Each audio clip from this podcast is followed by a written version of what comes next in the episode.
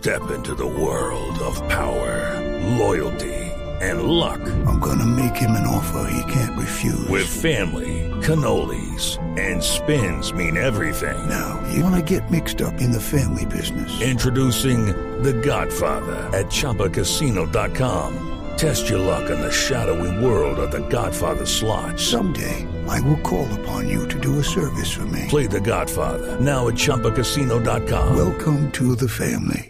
No purchase necessary. VGW Group. Void where prohibited by law. 18 plus. Terms and conditions apply. Entendamos un poco qué fue lo que ocurrió el día de ayer en ese país y para ello tenemos a Claudia Aguilar Barroso, abogada especialista en Derecho Constitucional, Administrativo y Derechos Humanos. Además, es feminista. Doctora Aguilar, gracias por acompañarnos en Blue Radio. Hola, muchísimas gracias. Muy buenos días. Eh, es un placer para mí estar con ustedes en este espacio. No, por el placer es de nosotros, abogada. Yo tenía un, un- más que un debate, una discusión de interpretación con mis compañeras eh, Ana Cristina Restrepo y Valeria Santos, porque son las feministas de la mesa y porque conocen mucho más del tema que este servidor. Y yo quisiera preguntarle la duda. ¿Despenalizar significa legalizar o se puede traducir a legalización? Híjole, me encantaría darte una respuesta afirmativa. Aquí creo que más bien fue lo más importante y creo que lo resumió muy bien Ana Cristina. Eh, celebro porque dio una, una muy buena mi- minucia o, o síntesis. Es una decisión histórica en la lucha por los derechos y libertades de las mujeres, particularmente de las más vulnerables, porque lo que se dijo el día de ayer es que lo que es inconstitucional, es decir, por ser violatorio de los derechos humanos, fue es criminalizar, criminalizar el aborto de manera absoluta. No se ha despenalizado, pero si lo quisiéramos reducir para tratar de dar una respuesta a lo que me preguntas es, queda en algunos códigos locales, en algunos códigos penales, el delito de aborto, es decir, sigue como un tipo penal, pero ya no será posible imponer algunas sanciones, ni siquiera multas o amonestaciones por virtud del precedente, que es lo que Ana Cristina muy valiosamente decía al, previamente al introducir este tema en su espacio, en, el, en la radio. Doctor Aguilar, esta decisión estuvo a cargo de una alta corte y no del Congreso, del Legislativo. En Colombia está en manos también de la Corte Constitucional, que es una alta, eh, una alta corte.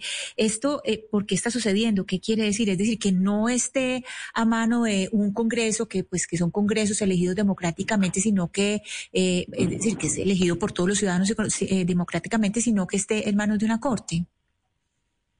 Esto es muy normal, en- sobre todo en los eh, sistemas constitucionales y democráticos de derecho. Normalmente la tutela de los derechos se vuelve contramayoritaria, sobre todo en estos temas, ¿no? En temas tan complicados como el ejercicio de la libertad reproductiva, digamos, la tutela de los derechos de las mujeres, la interrupción legal del embarazo, y, temas que se vuelven como casos frontera. Y por eso no queda en manos de los legislativos. Idealmente, uno pensaría que con este mensaje, por ejemplo, y, y yo hago un llamado a que así sea, hay un llamado muy claro y muy contundente desde la Suprema Corte de Justicia de la Nación aquí en nuestro país para las legislaturas estatales que escuchen que esa prohibición absoluta, que criminalizar a las mujeres por la interrupción del embarazo, que negarle su acceso a los servicios de salud pública para lograr la interrupción del embarazo, es violatorio de los derechos.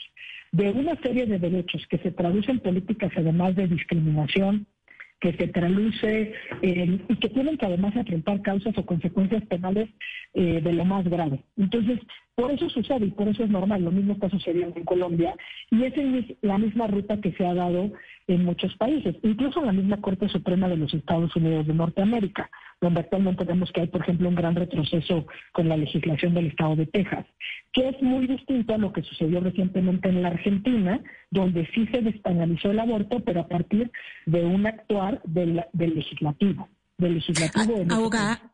Sí, abogada Aguilar, en ese sentido, hablemos un poco de esta corte en México, esta corte actual, cómo está integrada, porque es bastante llamativo, pues estos, digamos, estas dos decisiones, por una parte con respecto al cannabis y ahora con respecto al aborto, pues es eh, de una tendencia muy liberal. Cuéntenos un poco sobre ese tribunal.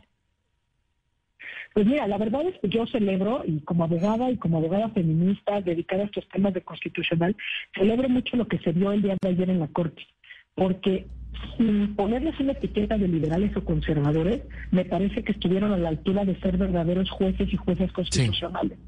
Eh, cada una de las intervenciones así lo hizo ver. Eh, y, sí, efectivamente, el tema de cannabis hace algunos años, pero hablando estrictamente del aborto, la discusión que se dio en México en la propia Suprema Corte de Justicia de la Nación cuando se despenalizó la interrupción del embarazo en la Ciudad de México hasta las 12 semanas de gestación, eh, que es una discusión que se dio también en el Pleno de la Corte. Los argumentos en ese momento fueron muy de corte de facultades, de esferas competenciales entre el legislativo local y el federal, etcétera. Lo que vimos ayer fue todos los posicionamientos, bueno, el día de ayer y el lunes, posicionamientos de juezas eh, constitucionales, de las y los ministros, en clave de derechos humanos. Todas y cada una de las participaciones se hicieron atendiendo fundamentalmente que es una protección que se merecen también las mujeres y que tiene sustento en el propio texto constitucional, en el artículo cuarto de nuestra Constitución. Y eso me parece de lo más relevante para este cambio. Sin duda, estuvieron a la altura las y los ministros con independencia de sus filias, de su edad y de su género.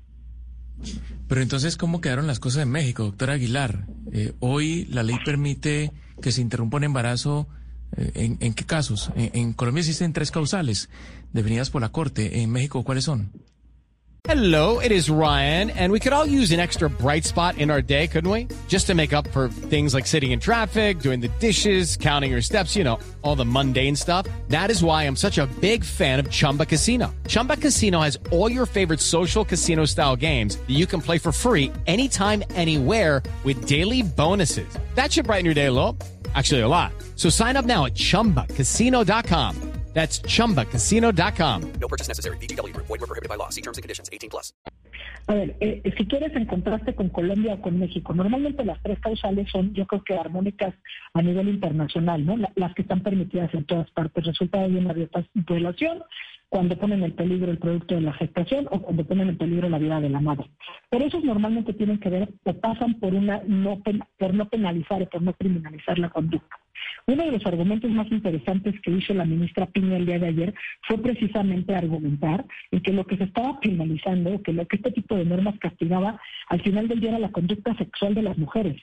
Porque precisamente esos casos en que se permiten, entonces se, se permite o no se limitan porque tiene carácter de víctima las mujeres, porque no otorgamos nuestro conocimiento.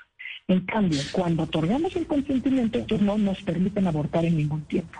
Y ese es uno de los posicionamientos que más se viralizó y que me parecen de lo más valientes. Pero para resumir cómo quedamos después del fallo del día de ayer.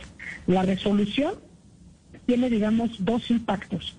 Uno a nivel local, eh, referido específicamente al estado de Coahuila, y uno a nivel, digamos, nacional, por virtud de lo que establece la Constitución respecto a los precedentes obligatorios que emite la Suprema Corte de Justicia. Y si quieres les explico brevemente. A nivel local tiene un efecto inmediato de la declaratoria de invalidez del Código Penal de Coahuila en estos artículos, es decir, expulsa esa norma del ordenamiento jurídico de Coahuila. Eso además tiene efectos, digamos, retroactivos por tratarse de una norma de carácter penal y eso implica que todos los jueces en Coahuila deberán valorar las sentencias de las personas que ya fueron sancionadas con fundamento en esos artículos que hoy han sido declarados inconstitucionales por la Corte. Ese es el primer aspecto. Y en el segundo, que es a nivel nacional, eh, esas razones que exprimieron las y los ministros que justifican su determinación van a ser obligatorias para todas las autoridades judiciales del país. ¿Qué significa esto en términos prácticos? que tendrán que observar las razones o argumentos para los casos que resuelvan y si de alguna manera son aplicables, entonces no podrán sancionar a ninguna mujer con independencia del código penal de que se trate. Ok, entonces, lo que queda claro aquí, abogada, aquí lo que queda entonces claro es, por ejemplo, en los estados en México, en donde es penalizado el aborto, si alguien demanda a alguien que practicó un aborto, o demanda a la mujer que practicó el aborto, como tal, lo que se practicó el aborto, no pudiesen penalizarla con, con, uno o tres años de cárcel.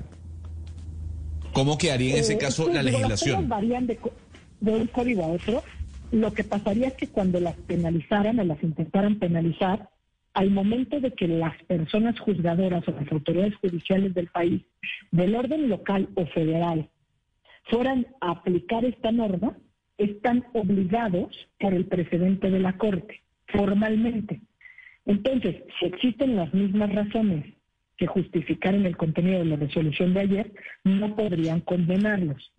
De alguna manera, aunque no quedan y no son declarados inconstitucionales por esta resolución todos los códigos penales, que son como 27 códigos penales que todavía prevén el aborto, de manera inmediata, eh, los operadores jurídicos o las autoridades judiciales van a decidir cómo actuar, pero sí están vinculados por esta resolución.